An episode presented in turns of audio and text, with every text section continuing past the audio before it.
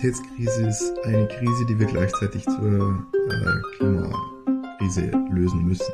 Und um sie zu lösen, werden Flächen biodivers äh, entwickelt werden müssen. Ein Blühstreifen XXL mitten im Solarpark für einen Landwirt wahrscheinlich attraktiver als ein eher kleinteiliger Blühstreifen, der dann jedes Jahr neu gepflegt beantragt werden muss. Man muss die Menschen vor Ort stärken. Wir im BNE denken, dass der bisherige und aktuell gültige Ansatz, also die kommunale Planungshoheit mit E-Plänen in den Kommunen entschieden, der richtige Ansatz ist. Mit unserer Selbstverpflichtung der guten Planung haben wir es erreicht, die Debatte voranzubringen bei der Naturverträglichkeit von Solarparks. Diese Konzepte, sind möglich, die kommen jetzt auch in die Realisierung und verändern eben die Diskussion weg von wo stören Solarparks nicht hin zu wie sind sie gut in unser, unserer Kulturlandschaft integriert. Das Schöne an der Energiewende ist, jetzt geht's erst richtig los. Energiewende, das ist ja inzwischen vielen klar benötigt, viel Platz in Deutschland. Denn wir müssen vor allem auf Photovoltaik und Windstrom zurückgreifen, da wir geografisch im Vergleich zu anderen Ländern womöglich etwas benachteiligt sind. Ähm, viel Platz, der in einem so dicht besiedelten Land von vielen Leuten beansprucht wird und entsprechend auch teuer ist. Wie kann man die benötigten Flächen bereitstellen, ohne dass es zu Streit zwischen der Energieindustrie, den Kommunen, der Landwirtschaft und dem Naturschutz kommt? Lässt sich vielleicht ein Ausgleich zwischen den Interessen schaffen? Gibt es womöglich gar eine Win-Win-Situation? Das möchte ich heute diskutieren. Mein Name ist Cornelia Lichner, ich bin Redakteurin bei PV Magazine.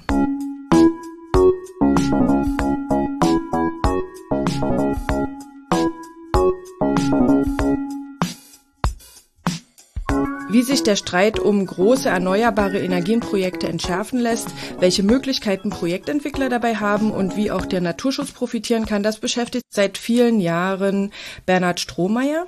Er ist Leiter erneuerbare Energien beim Bundesverband Neue Energiewirtschaft. Und er ist dort unter anderem verantwortlich für die BNE Selbstverpflichtung Gute Planung. Diese definiert Standards, damit Photovoltaik-Freiflächenanlagen einen positiven Beitrag zum Klimaschutz, zum Naturschutz und zur Biodiversität leisten und auch damit die ländlichen Kommunen angemessen am Erfolg beteiligt werden und das alles über die gesetzlichen Vorgaben hinaus. Mit ihm möchte ich heute sprechen. Herzlich willkommen, Herr Strohmeier. Guten Tag. Schauen wir erstmal auf das, was heute schon an Photovoltaik installiert ist und auf das, was noch kommen soll. Ähm, die installierte Photovoltaikleistung in Deutschland liegt bei knapp 66,5 Gigawatt. Und das verteilt sich auf fast 2,65 Millionen Photovoltaikanlagen. Stand Februar 2023. Das wären ja im Schnitt ungefähr 25 Kilowatt Peak pro Anlage. Tatsächlich ist es aber so, dass wir viele Millionen Anlagen haben, die sehr klein sind und auf den Dächern installiert sind und weniger sehr große Anlagen in der Landschaft. Haben Sie einen Überblick darüber, wie viel Photovoltaik tatsächlich in der Freifläche installiert ist? Ja, den habe ich. Ich habe tatsächlich heute im Marktstammdatenregister nachgeguckt, wie viel tatsächlich an Freiflächenanlagen installiert ist. Und das sind aktuell gut 21 Gigawatt, also ein Anteil von 32 Prozent an der gesamten Leistung. Langfristig, äh, so sieht es auch das EEG vor, wird ja eher ein Anteil von 50 äh, zu 50 Prozent zwischen äh, Anlagen auf Gebäuden und Anlagen in der Freifläche installiert. Wir denken, das ist auch richtig. Das heißt aber, ähm, dass man erwarten kann, dass gerade in der nächsten Zeit äh, der Zubau an Solarparks deutlich schneller gehen wird ähm, bezüglich des Zubauvolumens. Wie, wie hoch ist der Flächenbedarf für die Energiewende wirklich? Ähm, ich mache zunächst die ganz langfristige Perspektive auf und die heißt Klimaneutralität. Und wir denken, dass man für Klimaneutralität bei einer Aufteilung von, also ein Solarpark, ein Photovoltaikanteil von etwa 1000 Gigawatt in Deutschland brauchen wird und den auch schaffen kann. Und dieser würde sich äh, etwa hälftig eben aufteilen zwischen Solarparks und Anlagen auf oder an Gebäuden, was ungefähr 5000 Terawattstunden Sonnenstrom bedeuten würde und ungefähr 5000 Quadratkilometer Fläche beanspruchen würde. Hört sich viel an, ist, wenn man aber genauer hinguckt, gar nicht wahnsinnig viel. Das ist etwas mehr als ein Prozent der landwirtschaftlich genutzten Fläche und dafür gibt es Lösungen. Kann man, also 5000 äh, Quadratkilometer kann man sich schlecht vorstellen. Haben Sie einen Vergleich? Wie groß ist das ungefähr? Ähm, ich breche es ein äh, bisschen runter auf die 2030er Ziele, die sind auch greifbarer. Im EEG 2023 steht ja jetzt drin das Ausbauziel von 215 Gigawatt Photovoltaik, das hälftig eben auf Gebäuden und Freiflächen stattfinden soll. Das heißt, ähm, ein Zubau an Freiflächenanlagen in Höhe von 77,5 Gigawatt ist nötig. Und der wird 77.500 Hektar beanspruchen, wenn man jetzt anlegt, dass äh, Anlagen ähm, in eher klassischer Bauform und biodivers errichtet werden. Das ist etwa viereinhalb Mal die Fläche des grünen Bandes, also der ehemaligen innerdeutschen Grenze, die auch inzwischen dem Naturschutz gewidmet ist und ähm, ist bei weitem nicht so dass äh, ganze Landstriche jetzt ähm, mit Solarparks zugestellt würden. Na gut, aber das setzt ja noch voraus, dass die Hälfte auf die Dächer gebaut wird. Und äh, wenn man das in sieben Jahren schaffen will, ist das schon ganz schön viel im Vergleich, zu, also im Vergleich zu dem, was wir schon haben, ja. Ja, das ist richtig. Also im Vergleich zu dem, das bisher errichtet ist, ist es viel. Allerdings sind auch die Anlagen anders und auch die Designprinzipien, wie Anlagen entstehen, anders. Die Flächenkulisse im EEG wo Anlagen förderfähig sind. Äh, die wurde jetzt mit dem äh, EEG 2021 und jetzt auch dem EEG 2023 nochmal erweitert und äh, aus meiner Perspektive etwas komplizierter gestaltet. Es gibt jetzt ähm, die Möglichkeit, eben förderfähig Anlagen an äh, Streifen entlang von Verkehrswegen, Bahn und Autobahnen zu errichten, in den 500 Meter Streifen, die benachteiligten äh, Gebiete Anlagen je nach Bundesland, wobei jedes Bundesland äh, seine eigenen Regeln hat und auch nicht jedes Bundesland bisher diese Flächen freigegeben hat für die Förderfähigkeit. Danach, äh, dazu gibt es jetzt auch die Möglichkeit, Photovoltaikanlagen auf Gewässern oder eben auf landwirtschaftlich genutzten Moorböden zu errichten und äh, die Möglichkeit der Agri-PV auf Grünland. Noch komplizierter wurde es jetzt zum Jahresende mit einer Teilprivilegierung in einem 200-Meter-Streifen entlang von Autobahnen und zweigleisigen Bahntrassen. Ähm, und diese, diese ähm, ja, Vielfalt macht jetzt auch vielen Entscheidungsträgern, wo Solarparks denn tatsächlich entstehen, zumindest nicht einfacher. Gerade die zuletzt genannte Privilegierung. Aus meiner Perspektive ist die reine Debatte über die Flächenkulisse im EEG auch etwas, äh, naja, überholt, weil äh, eben Solarparks auch längst aus anderen Gründen entstehen, einfach weil sie günstig und wirtschaftlich sind. Nicht in jeder Regio Region im gleichen Maß, aber gerade in den äh, östlichen oder nördlichen Flächenbundesländern sind ja einige Gigawatt in der Warteschleife, die ähm, mit der klassischen Flächenkulisse des EEGs erstmal nichts zu tun haben. Aber wenn wir jetzt einfach nur auf die mögliche Flächen, auf die möglichen Flächen im EEG gucken, kann wir sagen, dass die ausreichen würden? Also, wenn man das hochrechnet? Tatsächlich haben wir die komplette Flächenkulisse, äh, die jetzt neu geregelt ist im EEG 2023, dahingehend noch nicht untersucht.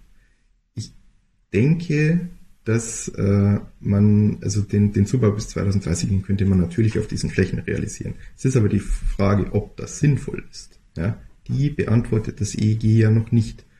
Weil ähm, wenn man ja, in die Realität guckt, ist es eben nicht nur die Förderfähigkeit, die ein, äh, ein Design eines Solarparks bestimmt, ähm, sondern längst auch ganz andere Fragen wie Netzanschluss, äh, Flächenkosten und ähm, dort ist äh, eben diese Fokussierung auf die EEG-Flächenkulisse ein Weg, der zunehmend weniger effektiv ist. Das heißt, heute müssen ähm, Projektentwickler eher schauen, wo sie den Netzanschluss herkriegen und wo die Pachtpreise für die Fläche günstig sind, als darauf, ob das überhaupt ähm, vergütungsfähig wäre. In manchen Regionen ja. Mhm. ja also da, da ist äh, die Frage nach dem günstigen Netzanschluss äh, eine sehr viel relevantere Frage oder dem, der schnellen Realisierbarkeit als die Förderfähigkeit der Fläche. Man sieht es zum Beispiel äh, in, in gerade in Brandenburg durch die sehr vielen Netzanfragen, die es jetzt in vielen Projekten gibt, die gar nicht nach der klassischen Flächenkulisse förderfähig sein, äh, förderfähig würden. Das sind andere Solarparks. Das ist in, in anderen Bundesländern anders, wo die Flächenkulisse eine durchaus relevante Rolle spielt, auch wichtig ist, auch nach wie vor wichtig ist. Aber ähm, dieser Ansatz passt nicht mehr für jeden Akteur. Und das ist auch kein Nachteil. Es geht ja schon darum, möglichst schnell äh, die Photovoltaikanlagen zu errichten und möglichst viele ähm, und möglichst große. Ähm, ist das unter angemessener Berücksichtigung aller Interessen, also praktisch mit guter Planung überhaupt noch machbar? Ja, das ist machbar. Also das ähm, geht und auch diese, äh, dieser Zubau von circa 70 äh, Gigawatt, also 77,5 Gigawatt bis 2030 eben, ist realisierbar. Man sieht das, dass äh, im Gigawatt-Maßstab Solarpark zugebaut werden, wenn man genau hinguckt in die einzelnen Bundesländer. Als Beispiel möchte ich äh, Mecklenburg-Vorpommern anführen.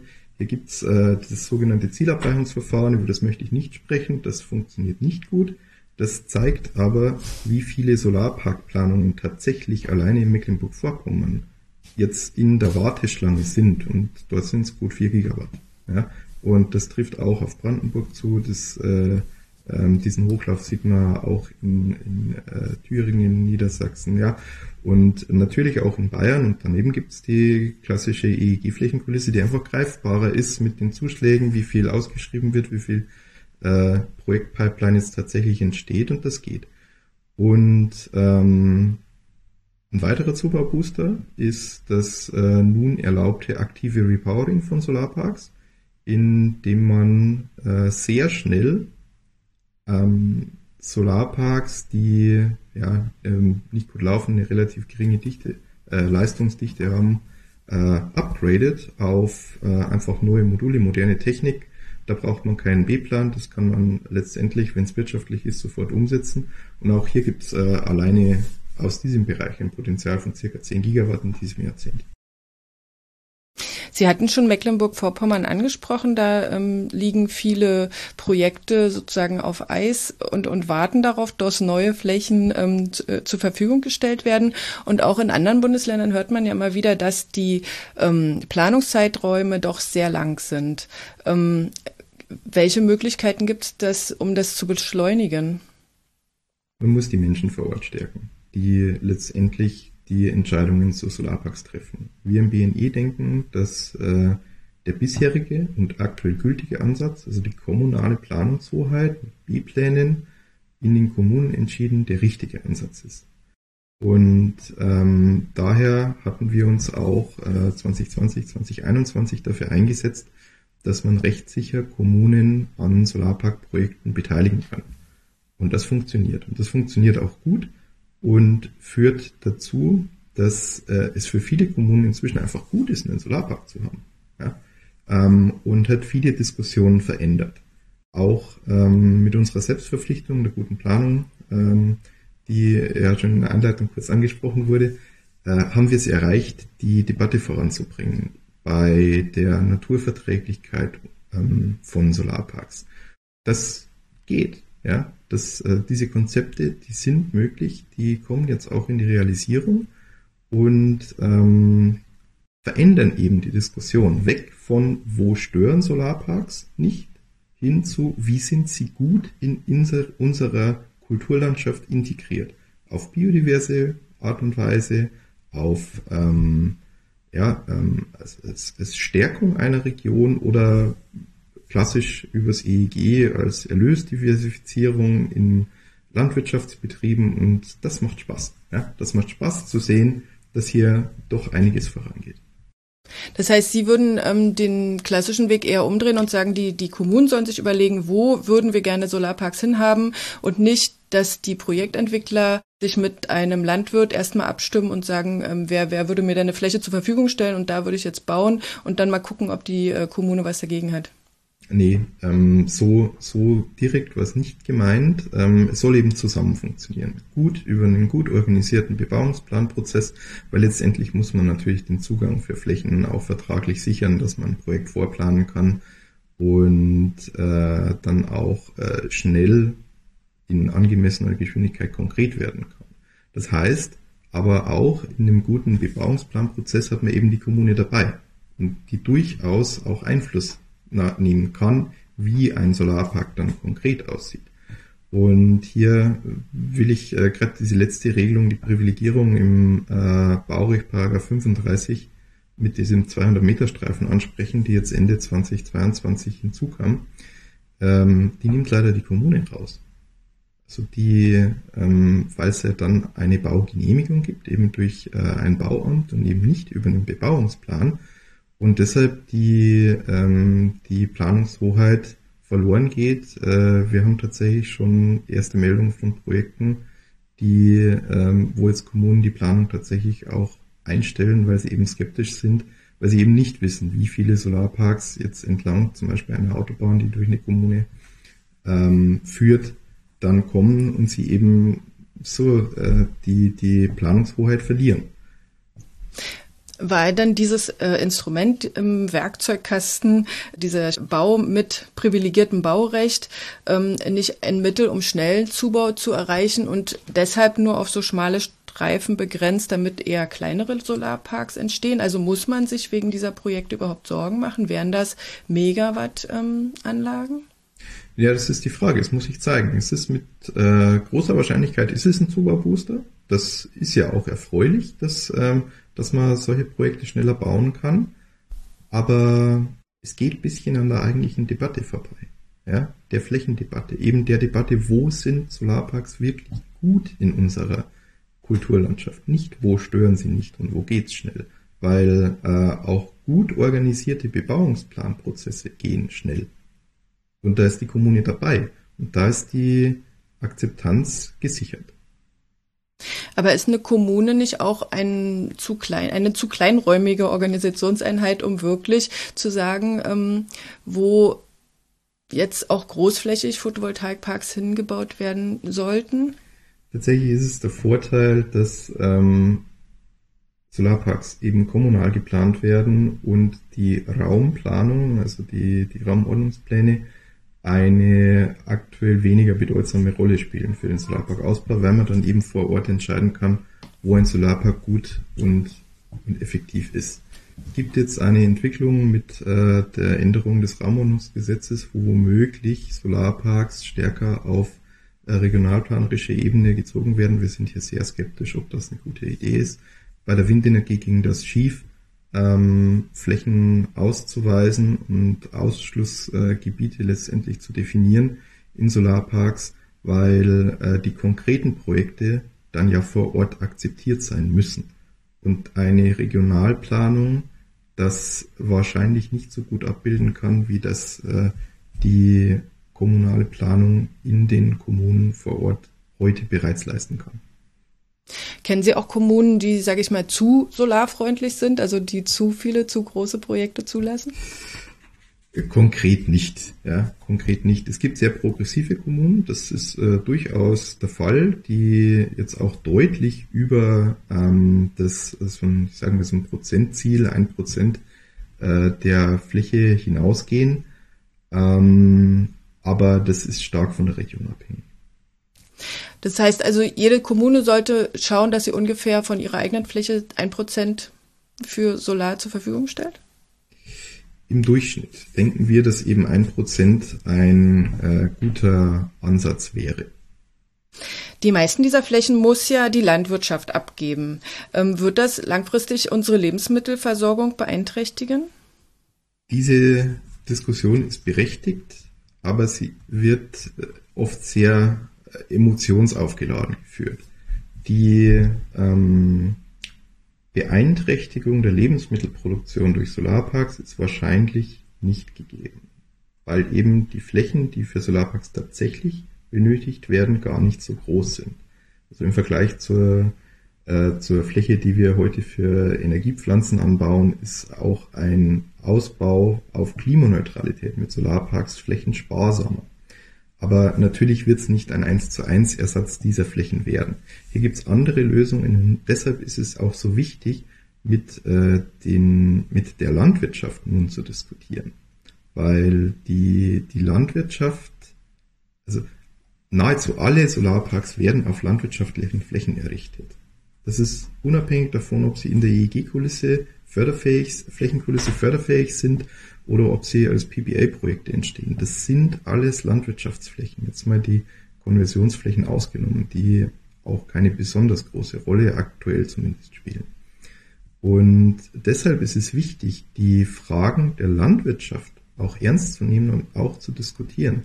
Und hier sortiert sich auch zurzeit ziemlich viel mit äh, der neu sortierten Agrarpolitik auf europäischer Ebene und äh, der Anforderung an die Landwirtschaft auch ihren Beitrag zur Biodiversität zu leisten, was Fläche kosten wird.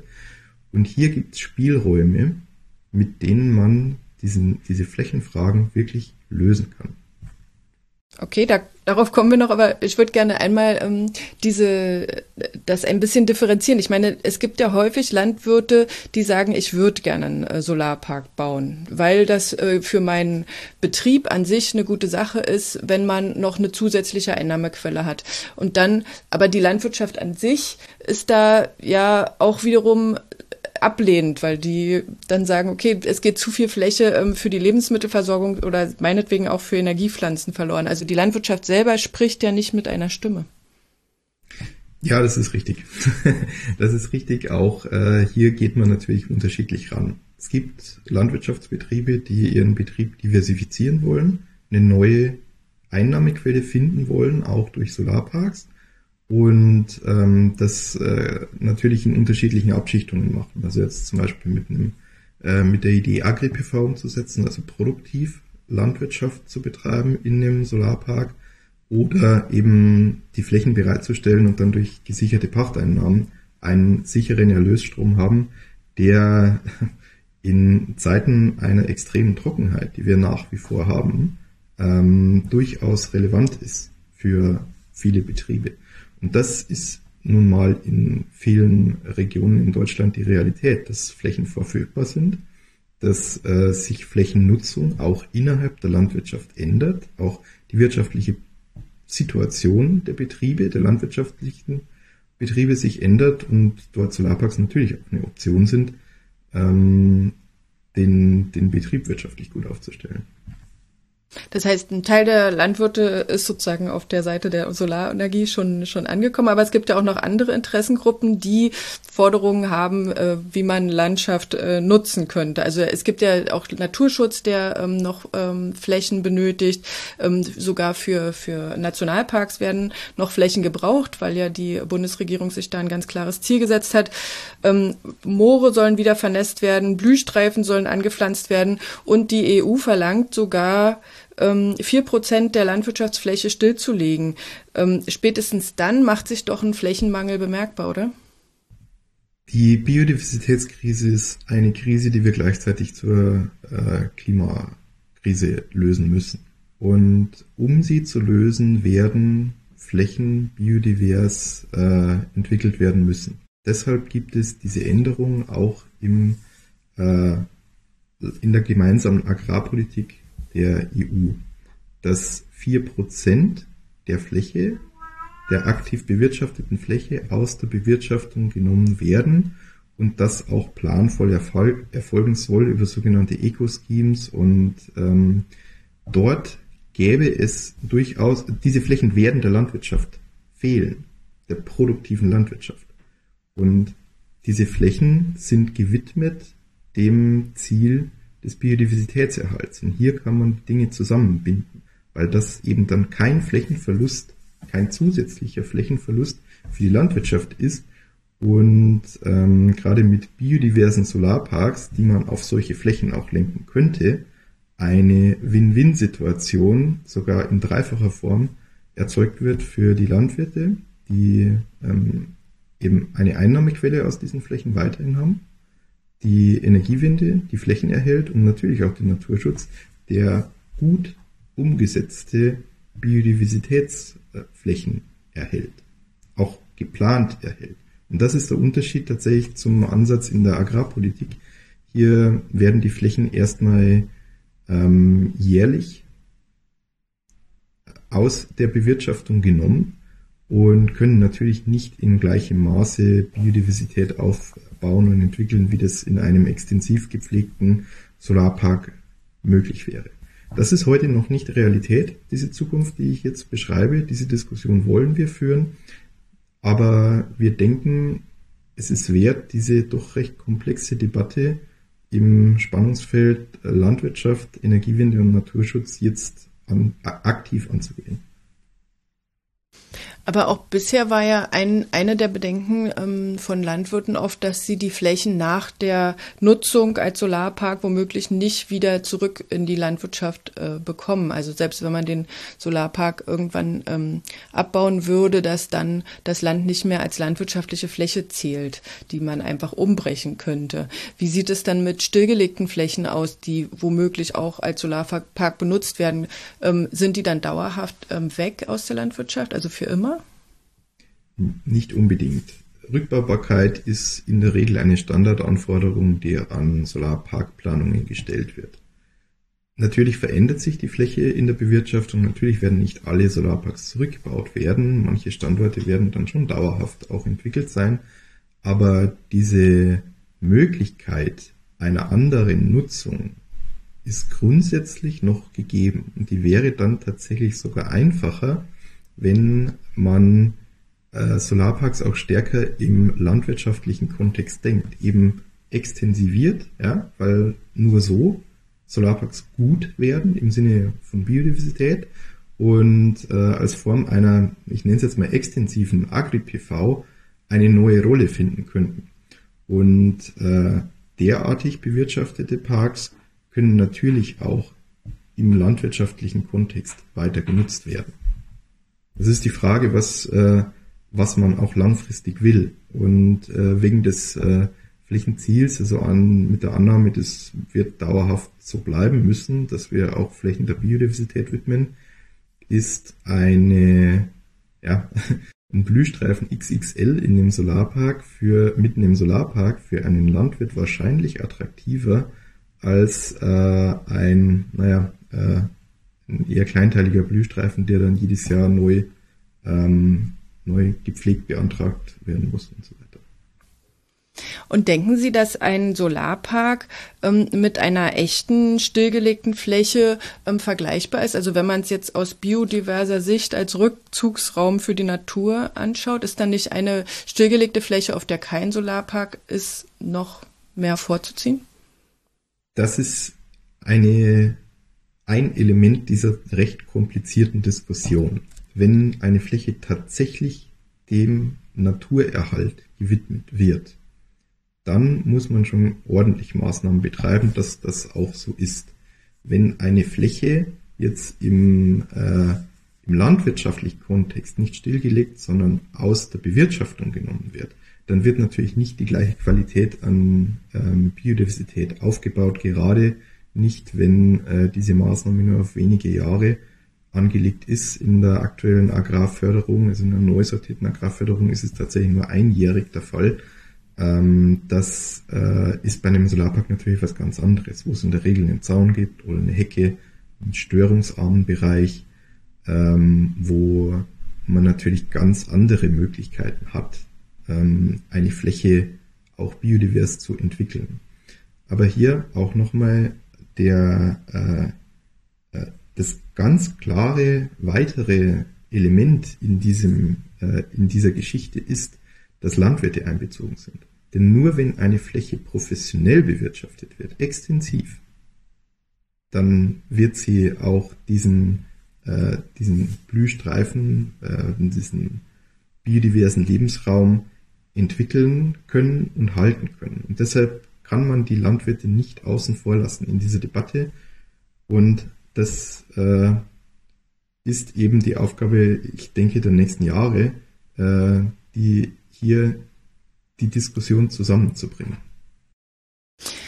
Ich hatte bisher verstanden, dass so ähm, biodiverse Solarparks eher durch naturschutzfachlich geschultes Personal ähm, bewirtschaftet werden oder oder ähm, ja gestaltet werden, damit es halt möglichst ähm, naturnah ist. Das Schöne an der Energiewende ist, jetzt geht's erst richtig los. Ja? Und äh, bisher waren Solarparks eben hauptsächlich getrieben durch die EEG-Flächenkulisse. Und wenn man jetzt allein zwei Jahre zurückgeht, war die maximale Größe 10 Megawatt. Ja, das, das ist eine deutlich kleinere Fläche. Jetzt werden ganz andere Flächen äh, auch geplant, ganz andere Größen und natürlich auch ganz andere Möglichkeiten dabei umgesetzt. Und ähm, bei den bisherigen EEG-Flächen die ja einen B-Plan mit einem Umweltbericht brauchen, was jetzt schon auch noch ist, aber eben auf einer anderen Dimension, war natürlich die Flächenbewirtschaftung äh, anders ausgerichtet als bei wirklich großflächigen Anlagen, die es eben jetzt auch gibt.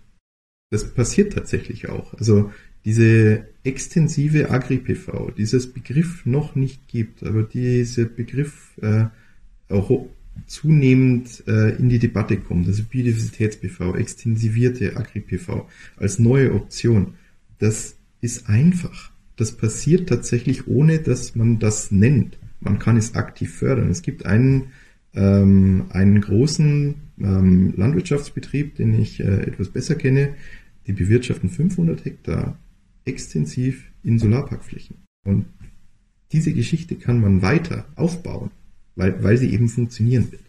Und die Solarparks sind schön. Ja. Okay, aber die sind, diese ganzen Maßnahmen sind ja bisher nur freiwillig. Also wenn man das jetzt ähm, wirklich aufbohren und großflächig umsetzen wollte, müsste man das dann nicht verpflichtend machen? Durch den Bebauungsplan gibt es natürlich auch ein Pflegekonzept in dem Solarpark. Und äh, dieses Pflegekonzept könnte man natürlich auch äh, ausrichten auf einen besonderen Aufbau an Biodiversität. Wir gehen hier mit der Selbstverpflichtung äh, einen Schritt voraus, indem wir sagen, wir gehen über die äh, ohnehin geforderten Maßnahmen auch raus und entwickeln bewusst diese Flächen biodivers. Aber hier kommt eben genau diese Diskussion, die ich schon angesprochen habe, ins Spiel, dass äh, wenn heute ein Solarpark ein Gewerbegebiet ist, es für den Landwirt der eine Fläche bewirtschaftet oder einen Lohnbetrieb oder wen auch immer, ähm, einfach nicht so richtig in den Betrieb passt. Und das kann man ändern, aber das muss man eben diskutieren. Mhm. Und welche Art von Landwirtschaft wäre in so einer extensiven Bewirtschaftung noch machbar? Also in der Regel geht es darum, die, die Flächen zu mähen, das äh, Maatgut abzutransportieren und zum Beispiel äh, Bioheu zu machen oder einstreuen. Es sind nicht die wertigen Landwirtschaftsgüter, die dann in klassischen Formen der Agri-PV ähm, produziert werden. Das ist ein anderes Thema. Deshalb diese Differenzierung zwischen der extensiven Agri-PV und sagen wir der klassischen Agri-PV, in der eben produktiv Landwirtschaft betrieben wird. Und jetzt sollen ja auch Moorflächen bebaut werden dürfen. Da schrillen ja, sage ich mal, bei einem Naturschützer die Alarmglocken, wenn er sich vorstellt, dass da jetzt bis eben noch die Frösche gequakt haben und jetzt da ein Solarpark gebaut werden sollen. Ist das so? Eine spannende Debatte, Debatte um die Moor-PV. Ähm, ich versuche es einzuordnen. Moor-PV ist eine Klimaschutzmaßnahme. Also keine reine Energiewendemaßnahme und keine Landwirtschaftsmaßnahme, das ist eine Klimaschutzmaßnahme. Denn entwässerte Moorböden sind ein Problem bei der Klimaneutralität. Und eine Solaranlage, ein Solarpark auf solchen Moorflächen, wie äh, entwässerten Moorflächen, die dann wieder vernässt werden, ist eine Win-Situation für den Landwirt, diese Wiedervernässung tatsächlich umzusetzen. Und ähm, der Solarpark ist ein, ein Zusatzprodukt dabei. Also da geht's in meiner Perspektive mehr um Klimaschutz als um äh, das Finden von Flächen für Solarparks. Und ich bin gespannt, ob das gut funktioniert. Es gibt bisher wenige Projekte, die das umsetzen, aber letztendlich, wenn äh, auch der Landwirtschaftssektor klimaneutral werden will, muss man mit den entwässerten Moorflächen, äh, die jetzt landwirtschaftlich genutzt sind, auch umgehen. Und auf diesen Flächen, Sie haben es beschrieben, da sind heute keine Kröten. Das ist nicht der Fall. Da, da ist Landwirtschaft. Und da wäre dann Biodiversität als eine Variante von Biodiversitätsparks eben möglich. Und ein Solarpark macht das eben für alle Parteien auch wirtschaftlich. Und lassen sich die Landwirte für solche Maßnahmen begeistern, also für extensive Bewirtschaftung oder Wiedervernässung von Flächen, die ja vielleicht ihre Urgroßväter erstmal entwässert haben? Das ist die Frage, das wird sich zeigen. Jetzt wird ja auch erstmal ausbuchstabiert, ähm, wie genau die Förderbedingungen rund um die Moor-PV sind. Also eben durch die erweiterte Flächenkulisse, durch die Ausschreibung, die es gibt. Ähm, und ich denke, hier wird man schon einige Projekte sehen, aber das muss man auch erstmal äh, lernen, inwieweit man auch steuern muss.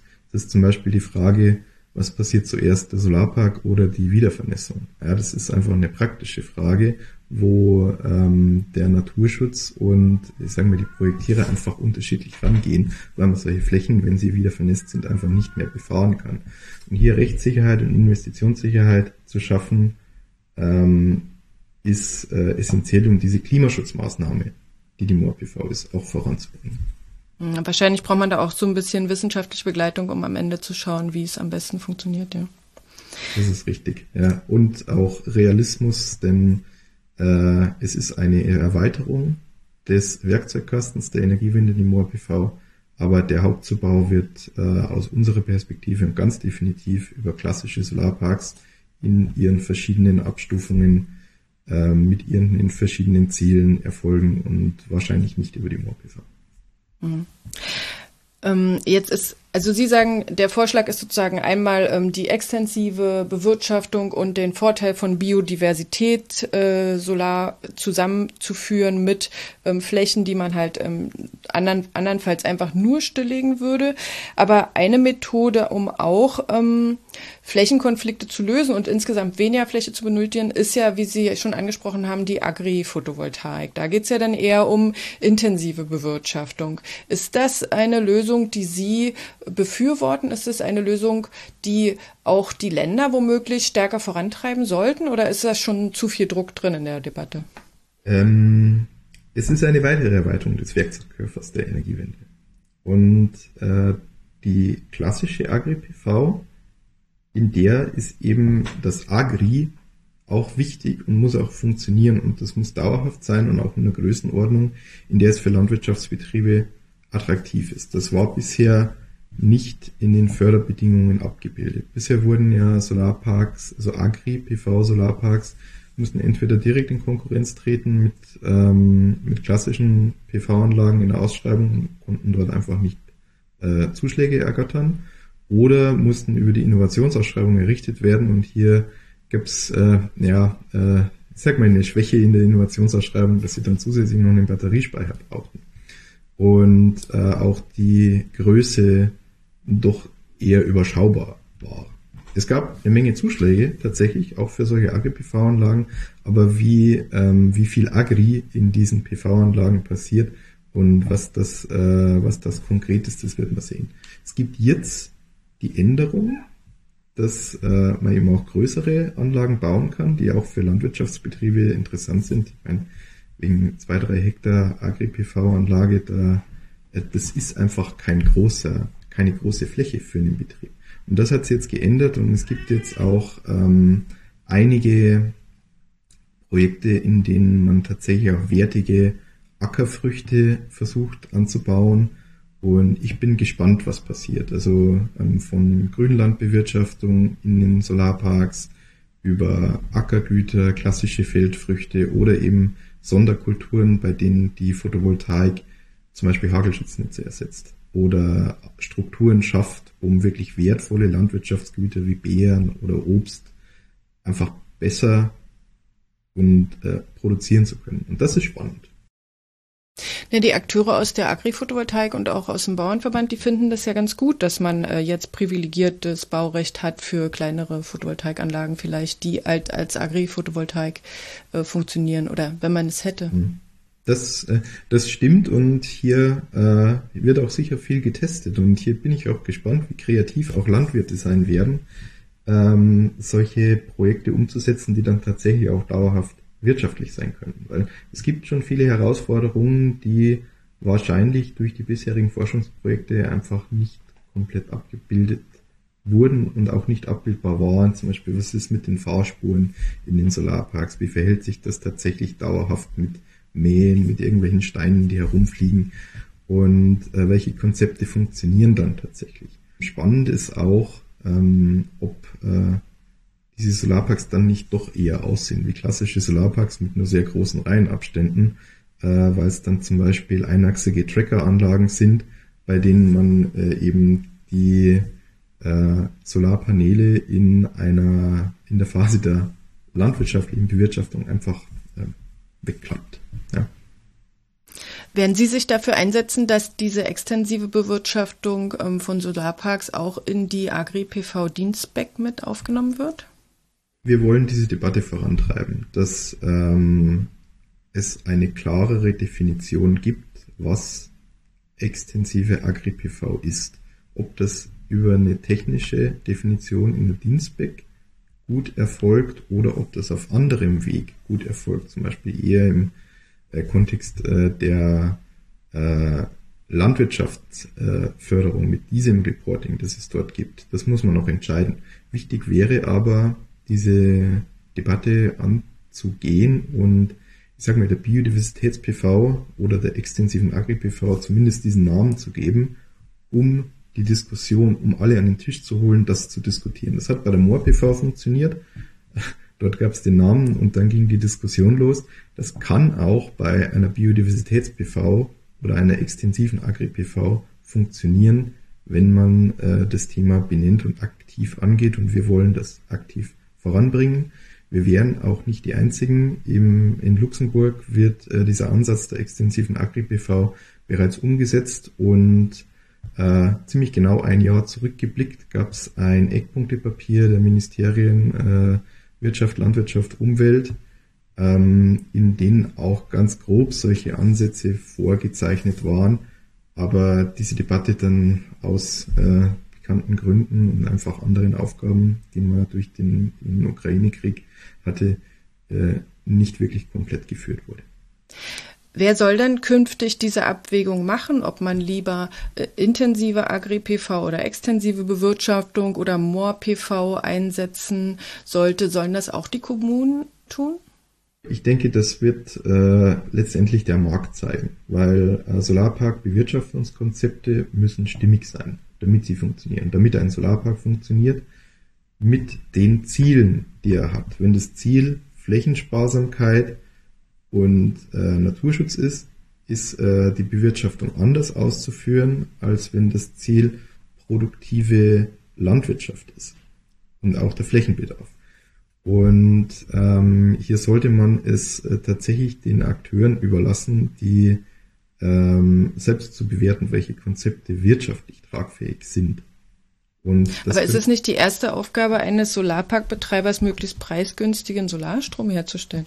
Naja, wenn gewünscht ist, dass man eine Photovoltaikanlage, also eine Agri-PV-Anlage im klassischen Stil baut, dann wird der Solarstrom nicht so günstig sein, weil das Konzept komplizierter ist. Dann gibt es aber den zusätzlichen Erlösstrom aus der Agri-Photovoltaik, die aber nach anderen Prinzipien funktioniert, weil sie eben Landwirtschaft ist.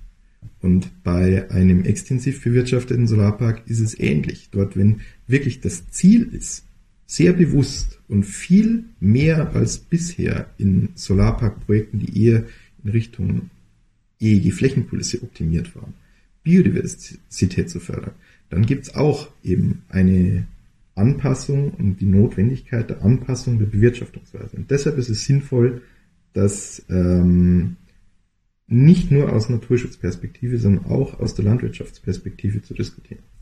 Ich denke halt, ähm, dass, dass diese, diese Ziele, also Biodiversität, Agri-PV, das sind ja häufig Dinge, die eben von außen an ähm, Projektentwickler herangetragen werden. Das ist ja nicht sozusagen ihr innerer Antrieb. Im, im schlimmsten Fall hat man halt einen PV, äh, Solarpark, der halt total eng bebaut ist und wo unten drunter nur glatte grüne Wiese ist. Ja wie gesagt, was, äh, was der Wunsch ist auch der Flächenbesitzer. Wir denken, dass man diese sehr starke Überbauung bei Solarparks in der Regel, äh, dass es in der Regel nicht die gute Idee ist. Auch hier gibt es Ausnahmen. Also auf einer Konversionsfläche ist es natürlich sinnvoller, ähm, die Module eher dicht zu stellen, weil die Fläche, je nachdem wie sie beschaffen ist, auch nicht wirklich gut nutzbar ist mit den Naturschutzanforderungen, den Anforderungen und den Ausgleich, die natürlich dort auch wichtig sind. Aber pauschale Ansätze funktionieren nicht. Es ist besser, in die Projekte hineinzugucken und äh, wenn man sich davon löst, dass, dass Anlagen einfach nur entlang der Autobahn sind, wo es jetzt weniger Sinn macht, ein Solarpark dort entwickeln, dass sich eine, äh, eine größere Vogelpopulation ansiedelt. Ja? Dann, dann ist es ein anderes Ziel. Wenn ein Solarpark nahe an dem Biotop ist und dieses Biotop einbinden kann, was passiert? Solche Projekte gibt's. Ja? Dann, dann, dann ist es ein anderes Ziel und da muss man projektspezifisch vorgehen und auch ja, pragmatisch die, die, die Wirtschaftlichkeit sichern durch eben die Gegebenheiten, die man vor Ort vorfindet. Und das war bisher eher ähm, die Optimierung in Richtung EEG-Flächenkulisse. Das äh, nimmt aber zunehmend ab. Für mich hört sich spannend an, eine Win-Win-Situation, die Naturschutz und Energiewende unter einen Hut bringt und die Landwirtschaft natürlich dabei nicht vergisst. Aber das bedeutet natürlich für Sie, dass Sie ganz viele verschiedene Beteiligte jetzt ansprechen, überzeugen, mitnehmen müssen. Haben Sie da schon was Konkretes geplant? Es würde uns freuen, wenn in der angekündigten Solarstrategie aus dem Wirtschaftsministerium äh, die Biodiversitäts-PV oder die extensive Agri-PV erwähnt ist, um die Debatte anzugehen. Die Schwierigkeit ist tatsächlich äh, die Frage, wer bewegt sich zuerst. Ein Solarpark ist äh, jetzt erstmal im Wirtschaftsressort, also im äh, BMWK angesiedelt, aber bezüglich der Naturverträglichkeit ist das Umweltministerium, bezüglich der Landwirtschaftlich, äh, Landwirtschaft natürlich das Landwirtschaftsministerium äh, beteiligt und weil ein Solarpark ein bebauter eine bebaute Fläche ist, eine beplante Fläche ist, natürlich auch das Bauministerium. Und deshalb wäre es gut, dem Kind einen Namen zu geben, um die Diskussion zu beginnen. Und wir werden uns dafür einsetzen, diese unserer Meinung nach sehr sinnvolle Debatte in den nächsten Jahren auch wirklich voranzubringen. Okay. Vielleicht auch noch an der Stelle noch mal ein Appell an alle. Je, wen, je mehr Photovoltaik wir auf die Dächer bauen, desto weniger Photovoltaik muss in die Landschaft und desto weniger ähm, Flächenkonflikte gibt's auch. Ähm, das heißt, solange noch freie Dächer sind, haben wir da noch ganz viel zu tun. Das eine tun heißt nicht das andere lassen. Genau. Das wäre der PV Magazine Podcast für heute. Herzlichen Dank, Herr äh, Strohmeier, Leiter Erneuerbare Energien beim Bundesverband Neue Energiewirtschaft, dass Sie heute da waren und das einmal mit uns diskutiert haben. Ja, danke schön. Ich freue mich, wenn Ihnen der Podcast gefallen hat. Hinterlassen Sie uns gerne ein Like auf den Plattformen.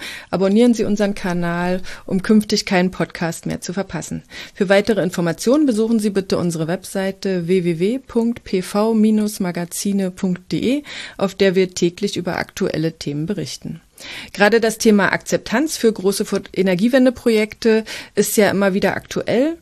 Dazu können Sie auch gerne unseren Podcast mit Helmut Adamaschek vom 5. Oktober nochmal hören oder Sie schauen noch in unsere November-Ausgabe vom letzten Jahr, wo das ebenfalls ein wichtiger Schwerpunkt war. Gerne können Sie das vierteljährlich erscheinende Magazin abonnieren und unsere Arbeit damit unterstützen. Falls Sie Fragen haben, Ihre Meinung mitteilen möchten, Kontakt aufnehmen wollen, dann hinterlassen Sie gerne einen Kommentar auf unserer Webseite oder schreiben Sie eine E-Mail an podcast.pv-magazine.com. Vielen Dank fürs Zuhören und bis zum nächsten Mal.